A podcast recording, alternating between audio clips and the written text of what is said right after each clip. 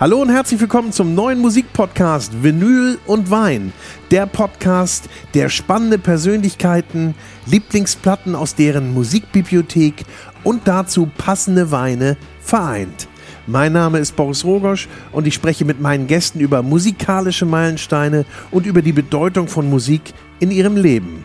Wir erfahren, welche Musik, Künstler, Alben oder Songs sie ganz besonders geprägt haben und welche Erinnerungen sie damit verbinden.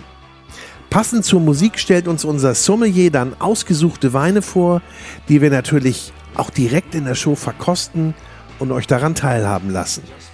Freut euch auf Gäste wie Prinzensänger Sebastian Krumbiegel, Schauspielerin Anna Fischer oder den Ausnahmejazzer Nils Wülker. So, und jetzt ganz viel Spaß mit Vinyl und Wein, der Podcast, in dem nicht nur über Musik gesprochen wird, nein, hier wird auch wirklich Musik gespielt und zwar von Vinyl.